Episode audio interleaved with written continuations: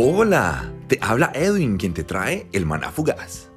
Terminé de contarte la serie Neonatos basadas en Juan 3 del 1 al 15. Sé que muchas cosas se quedan en el aire, pero confío que cada pregunta y confusión te llevará a consultar a Dios, quien a través de su palabra y conversaciones con otros irá dando claridad y respuestas.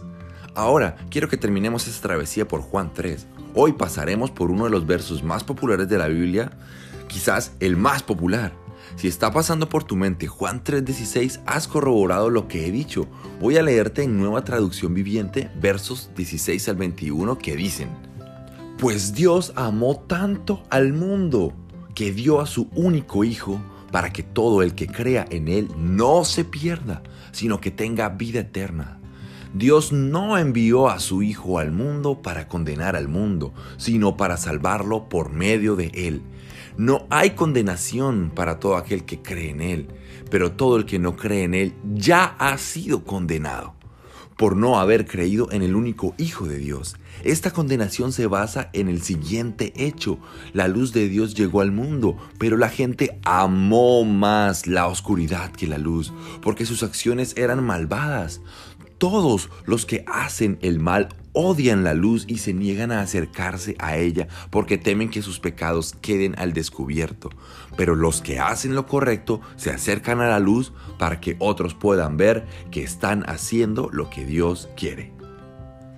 En estos versos encontramos uno de los pilares de la fe cristiana, la salvación, entregada al mundo a través de la muerte de Cristo. Como bien sabemos, fue en una cruz. El precio por mi vida, por tu vida, por nuestra salvación fue la sangre de Cristo. Un sacrificio que es suficiente, fue hecho una vez y para siempre. El que no conoció pecado se hizo pecado para salvación del mundo. Estos versos serán fuente de nuestra meditación por lo menos en dos episodios.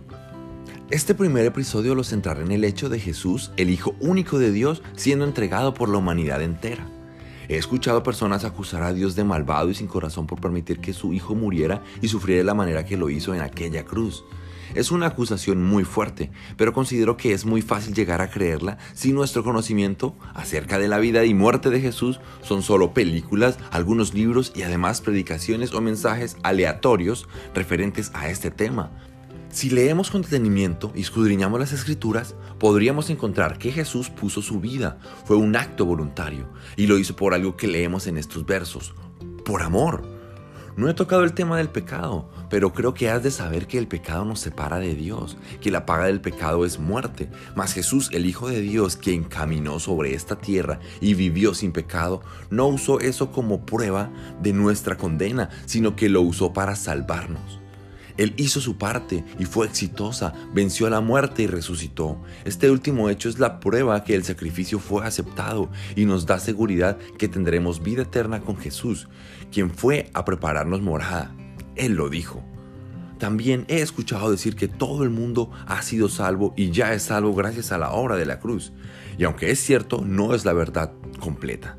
El verso 16 dice que es para todo aquel que crea este creer no es solo un hecho de palabras o decir es que yo creo. Si tú dices creer en Jesús, pero no sigues sus enseñanzas y no te has apartado del mal, déjame decirte, tú no crees. Cierro esta primera parte con lo que dice el verso 18. No hay condenación para todo aquel que en Él cree, pero todo el que no cree en Él ya ha sido condenado por no haber creído en el único Hijo de Dios. Medita en los versos leídos y no pierdas de vista el verso con el que cerré. Dios, gracias por dar a tu Hijo en salvación del mundo. Gracias porque sé que es a través de Él que soy salvo. Te pido que me guíes a vivir acorde a lo que digo creer, a vivir conforme a Jesús, es más, a vivir para Jesús. En el nombre de Jesús he orado, amén. Que tengas un excelente día, edificando hacedores para la palabra, hermana fugaz.